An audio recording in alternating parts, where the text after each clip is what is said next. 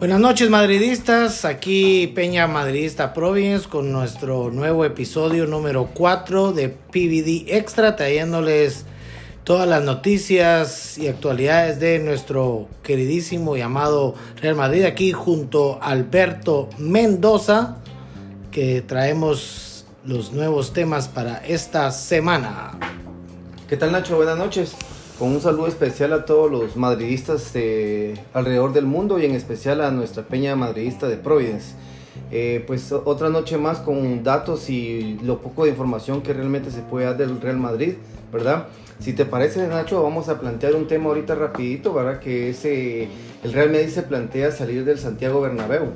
Debido a la posibilidad de que se retomen las competiciones en Europa, el Real Madrid ha hecho la petición de jugar el resto de la temporada en la ciudad deportiva de Valdebebas. Son seis partidos los que le quedan para disputar como local. Estos serían contra el Eibar, Valencia, Mallorca, Getafe a la vez y el Villarreal. Villarreal. Sí, son los únicos partidos que le tocan, bueno, eh, son como locales, después ya los de visitante. Pero estos los jugaría en Valdebebas, ¿verdad? Entonces, el Estefano, donde sí, actualmente el, Castilla. El Castilla, ¿va? recordemos que el campeonato fue suspendido tras el partido, los partidos del 8 de marzo. Y como quiera todos quisieran en este momento regresar a la competición, pero eh, realmente, bueno, este, esto, esto que ellos hacen parece que es muy bueno, porque si sabes, por las, eh, los ajustes que se están haciendo en el Santiago Bernabéu, eh, ayudaría. es más, está ayudando mucho porque ahorita por esta situación del parón están aprovechando a trabajar en el techo, cosa que a ellos se les complicaba mucho porque el Real Madrid siempre había estado jugando. Otra de las cosas importantes y vale, vale la pena recabar es de que eh, hoy era que se definía qué era lo que iba a pasar, porque iba a un acuerdo entre la Liga y la Federación Española. Sí. No sé qué resolución habrá tenido, todavía no he leído nada al respecto, pero creo que lo que vos decís es, es muy importante porque ¿para qué utilizar el Santiago Bernabéu si sabemos de que si se va a renovar la liga? Va a ser sin público. Sí, va a ser a, casa, a, a, puerta cerrada. Incluso escuchaba algo que decía que eh, van a sentir menos el impacto los jugadores jugando en el Castilla, eh, perdón, en, en, Valdebebas, que jugando en el Bernabéu, porque en el, en el en Valdebebas le caben eh, 8 mil eh, espectadores nada más. Sí, es, un, mucho es, muy pequeño donde no sentirían mucho el vacío más comparado con el, con el Santiago Bernabéu. Yo no sé si te acordás todavía un poquito antes de que empezara esta situación un poco más complicada, yo creo que la Juve y el Inter todavía ellos lograron jugar un partido que tenían pendiente y fue a puerta cerrada. Y, se miraba bien, raro y hasta se oía demasiado eco. Es, entonces no tiene como que ese saborcito. Yo creo que es una, una buena medida que el, que el Real Madrid esté pidiendo eso Primero porque vas a jugar sin público. La otra, vas a aprovechar a poder avanzar en, las remodelaciones que tenían previstas en el Santiago Bernabéu, que solo las podrían hacer durante la temporada eh, off, que sería verano, que, son cuando ellos salen de gira o, están de vacaciones. Entonces me parece que la, que la medida es buena, esperamos de que que se la prueben y como vos decís, el hecho de que sea un estadio más pequeño les puede ayudar para no sentir tanto el vacío o la presión. Ajá. Sí, el los, los partidos de ahorita en adelante prácticamente no van a ser los mismos porque imagínate, eso se va a ver como un entrenamiento, un estadio tan pequeño y todo eso, ¿verdad? Entre las cosas que estaban, entre las posibles fechas que se manejan, eh, habían puesto eh, a partir del 9 de mayo con los entrenamientos, ¿verdad? Podrían empezar como una pretemporada y comenzar la competición el 5 o ya sea el 12 de junio. Sí, porque ahorita que vos eh, tocas ese tema del, del, inicio de la como pretemporada, estaba leyendo también de que por lo menos todos los jugadores y todos los equipos tienen que entrenar un mes antes de volver a jugar para que eh, no hayan calambres, no hayan lesiones y todo. Sí, porque ellos ahorita están como no tienen un entrenamiento normal, es de su casa, pero no han tocado eh, pelota, nada de eso. Entonces, eh, eso les puede llevar a, lesiones muy rápido. Y recuérdate que en Madrid lo que es Hazard, ¿verdad? Este Asensio em, viene de, una, una, lesión muy grande. Entonces, eh, realmente es arriesgar mucho a los jugadores, ¿va? Claro, eh, aquí se manejan muchas situaciones porque estaba escuchando que la Organización Mundial de la Salud no recomienda jugar. Entonces realmente manejar fechas, ellos tienen muchas hipótesis respecto a las fechas, pero no se puede concretar nada hasta que el gobierno no diga, ya de como la, el alta médica, como para decir, ya es... Luz verde. puede, sí. Sí, porque independientemente de que la federación y la liga puedan llegar a un acuerdo, ellos pueden llegar a un acuerdo y definir fechas y todo, pero si no lo aprueba el gobierno o el Estado, en lo mismo se quedan. Aunque también es raro lo que te voy a decir, pero pareciera de que todos los partidos, independientemente de que jugues en casa o visita, va a parecer como que no va a haber ninguna diferencia en casa o visita porque no hay afición. Lo, lo que pasa es que en esta, en esta medida la están tomando ellos por el hecho de que si no les toca reintegrar todo ese dinero en derechos de televisión. Entonces, y, ellos, la mayor parte de dinero que reciben es por derechos de televisión. Los equipos grandes. Y, bueno, sí es cierto que la distribución, pero en general son los que más reciben. Entonces, eh, ellos están tratando de que jugando de esa manera no pueda pasar. También eh, otra cosa rapidita, ¿verdad, José? Eh, casualmente hay un jugador que se llama Fali, jugador del Cádiz. Yo lo estaba escuchando y él habló que, porque es otra cosa, que si no, depende qué dicen los jugadores. Entonces él, yo estaba escuchando la entrevista con él y él dijo que no, que si él era necesario eh, eh, retirarse del fútbol lo hacía, pero que a él no lo hacían jugar hasta que no hubiese una vacuna. Esa es otra historia también que va a ver cómo los jugadores van a reaccionar. La disposición que vayan a tener. Exactamente. Pero también creo que si, no sé si has tenido la oportunidad de escuchar la, entrevista, para mí se me hace una situación muy exagerada, porque creo yo que, eh, o sea, él está en su derecho pero están hablando, planteando escenarios donde están protegidos, están todos bien. Entonces es parte de una situación donde ellos también están generando trabajo. Entonces creo yo que se entiende su punto, pero a veces también no están aceptables. Recuerden que todas las historias o todos los puntos tienen dos, dos lados, un positivo y un negativo. La otra cosa que yo estaba leyendo es de que independientemente de lo que vaya a pasar antes de que se eh, empiece o se reanuden las ligas, parece que van a, testear a todos los jugadores.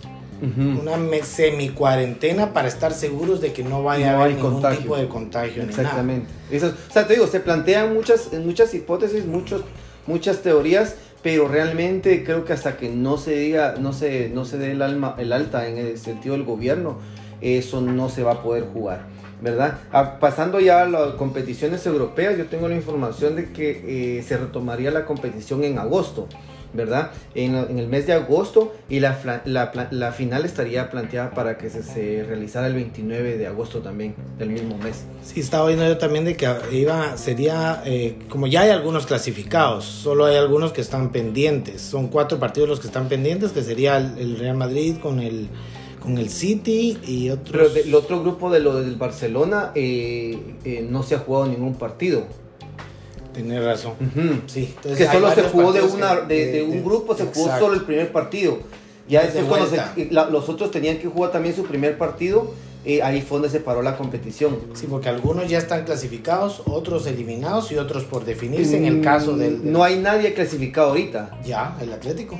El Atlético ya eliminó a Liverpool. Oh, sí, sí, cierto. por eso te digo, ya hay clasificados. Exactamente. Ya hay eliminados y hay unos que están pendientes por definir su, llave. Ajá. Con respecto a lo que vos decías de las fechas, yo estaba viendo que iban a, definir esos partidos que estaban pendientes y que parece que las semifinales, o cuartos, perdón, cuartos, cuartos y semifinales ya no serían a doble partido sino que sería uno y hasta incluso estarían pensando en jugar hasta fines de semana.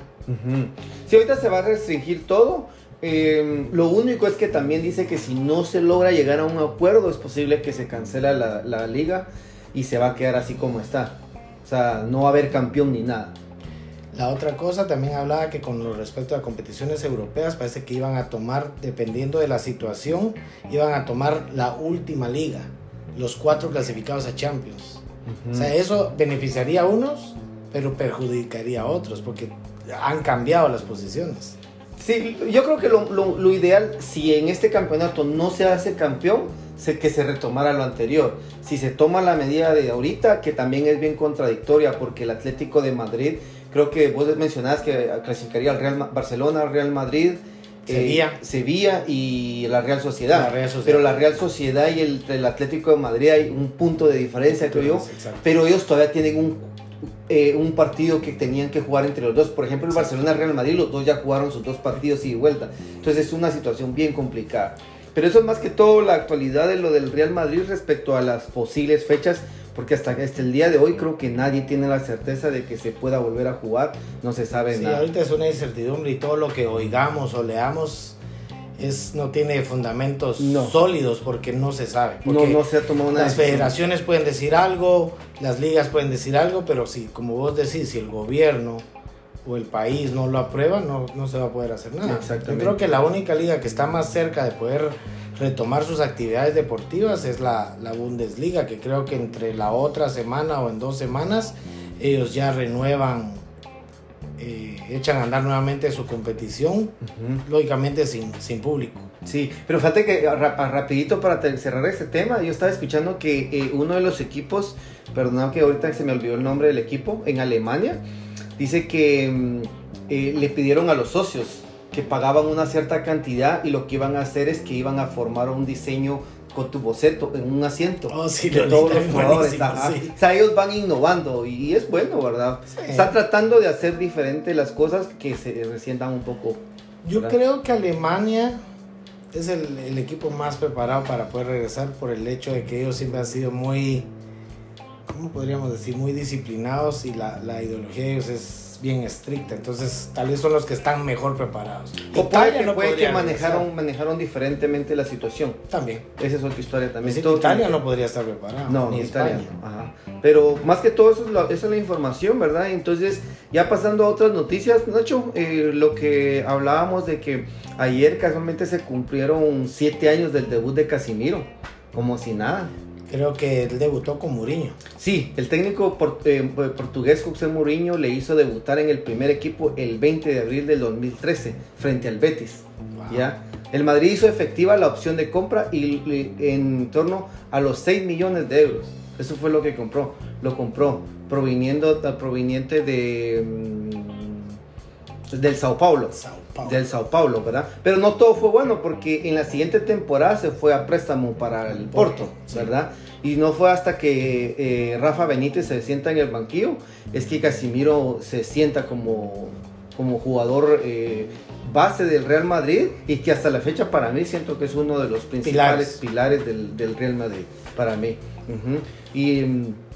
y eso más que todo, eh, con eso recordando. Y también recordando, Nacho, que el 19 de abril se cumplieron 20 años de aquel antológico taconazo de Fernando Redondo durante una eliminatoria de Champions contra el Manchester Fue, United. fue en el, en el 3-1. 2000. 99-2000. Sí, 99-2000. Era semifinal y era el vigente campeón era el Manchester United. Sí, los dos eran los últimos dos campeones. Sí, no- del 98 y Así 99. que el Madrid le gana a la Juve y, Y el United al Bayern. Múnich en tiempo de reposición 3 Sí, minutos. Exactamente, va. Entonces, es más, sí. el Manchester venía de, venía de ser campeón, que era el, el campeón defensor, y venía de ganar triplete con Ferguson.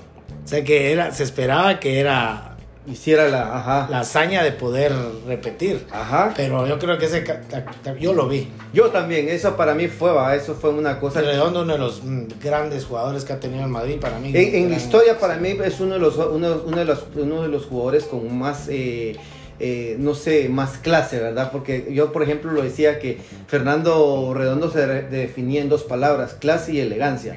Un tipazo, ¿ya? Yo no sé si te acordás cómo le decían a Fernando Redondo, ¿Cómo? el Principito. Oh, sí, sí. Principito de. Madrid. Bueno, vale, Entonces, esa, es, eh, vale la pena recordar esas hazañas sí. históricas. Como también, no sé si te acordás de que hace una semana en, en las páginas oficiales de Real Madrid ponían el triplete de Ronaldo al Manchester eh, United también. al Manchester United. Manchester United, de Ronaldo fenómeno. Oh, sí, sí, sí, sí, se hablaba. Ahorita realmente han salido muchas historias, pero creo que este, de- este para mí esta es una, una jugada legendaria que queda en, en, en- en el, eh, ¿cómo se llama? En la historia del Real Madrid, ¿verdad? Porque desde ahí, yo pienso que el- en el 98 se rompió la historia porque eran 30 y no sé cuántos Desde años. el no recuerdo. 83. Sí, no, 30 y algo de años. creo yo 32 años. Ajá, de no ganar la Champions. Sí.